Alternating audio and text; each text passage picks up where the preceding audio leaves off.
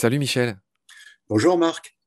Ravi de te retrouver. Aujourd'hui, on va parler de la ligne latérale des poissons, qui est aussi un sens qui sert aux poissons.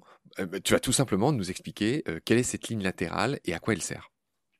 Alors cette ligne latérale, elle est bien visible chez un certain nombre de poissons. Hein. On a l'impression que c'est vraiment une ligne. En réalité, ce sont les pores euh, donc qui sont alignés et euh, l'eau pénètre euh, dans ces pores et ces pores sont tapissés de cellules nerveuses qui vont être sensibles aux, vibrations. Alors ça permet aux, animaux, bon un petit peu comme pour nous pour l'audition, mais là ça va beaucoup plus loin. Ça permet aux animaux aquatiques qui ont cette ligne latérale de percevoir euh, des vibrations et éventuellement de s'orienter dans l'environnement. Le cas un peu extrême, c'est le cas des poissons aveugles.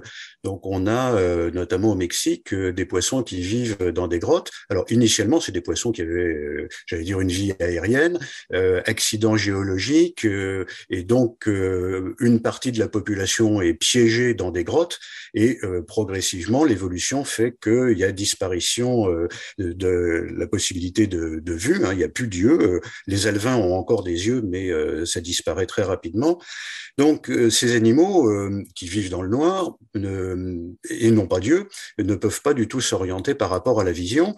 Et c'est le fait qu'ils nagent continuellement, et ça c'est une chose importante, ils nagent continuellement, et cette nage génère des vibrations qui vont se répercuter sur les obstacles éventuellement les proies potentielles d'ailleurs, et le retour en écho fait que l'animal qui est sensible à ces vibrations grâce à ces cellules nerveuses qui sont dans la ligne latérale va euh, pouvoir se localiser dans l'espace.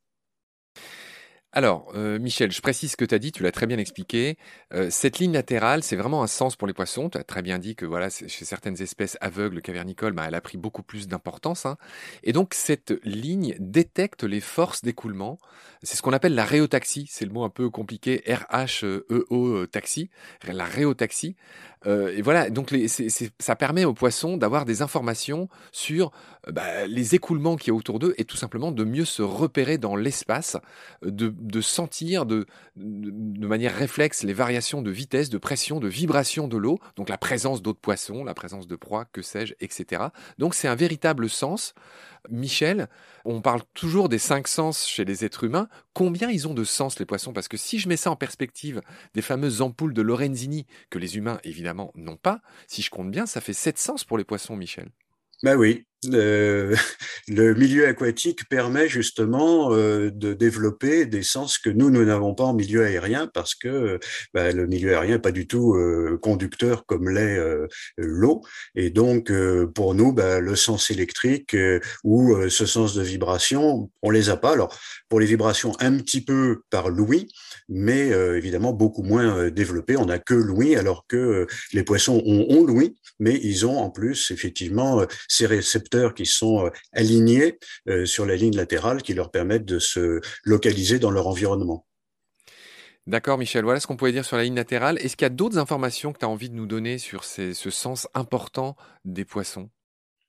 Ben, les poissons euh, ont des systèmes qui leur permettent de se localiser, de localiser les proies, on l'a évoqué, par des émissions réception. On le voit bien chez des poissons électriques qui eux-mêmes ont, alors carrément euh, développé euh, l'émission électrique en plus de la réception. Et ça agit comme un sonar ou un radar. Hein. Donc on a euh, l'émission d'un signal. Ce signal rencontre des obstacles plus ou moins conducteurs. Et à la réception, l'animal a des informations qu'évidemment nous n'avons absolument pas.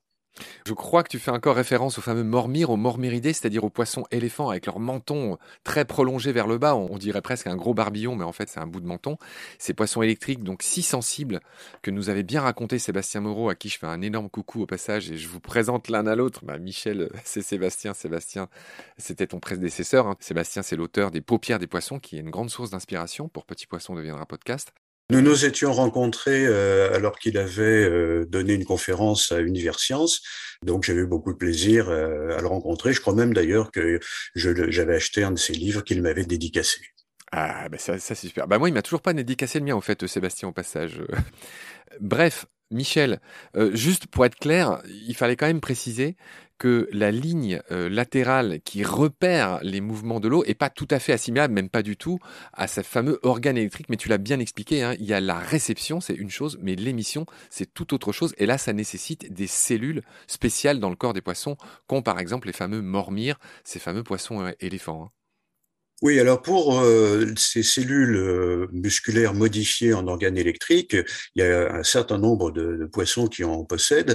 Euh, certains d'ailleurs euh, ne sont pas émetteurs, mais euh, ont un organe de défense. Je pense à la rétorpille, par exemple. la rétorpille qui ne, ne communique pas par le sens électrique, mais toucher une rétorpille, c'est quand même assez sévère. Hein. Donc, c'est des décharges qui peuvent atteindre de l'ordre de 300 volts, et donc c'est quand même euh, au niveau commotion euh, pas agréable du tout. Donc c'est un organe là qui va être un organe de défense, alors que certains poissons, et ils sont relativement nombreux quand même, hein, il n'y a pas que les mormires, il y a un certain nombre de poissons effectivement qui ont développé l'émission couplée à la réception, ce qui leur permet d'avoir un sens euh, supplémentaire tout à fait efficace dans l'eau. Bon, on renvoie, on a fait deux très beaux épisodes avec Sébastien sur toutes ces histoires d'électricité. Donc on renvoie les auditoristes qui voudraient plus de détails à ces beaux épisodes qui concernent l'anguille électrique. On a aussi parlé de la torpille et on a aussi parlé du poisson éléphant. Et euh, voilà, il suffira d'aller écouter ces épisodes. Pour ma part, je te remercie Michel pour tes lumières concernant ces sept sens des poissons, la fameuse ligne latérale. Je te retrouve très vite pour la suite. Prends soin de toi. Salut. Au revoir Marc.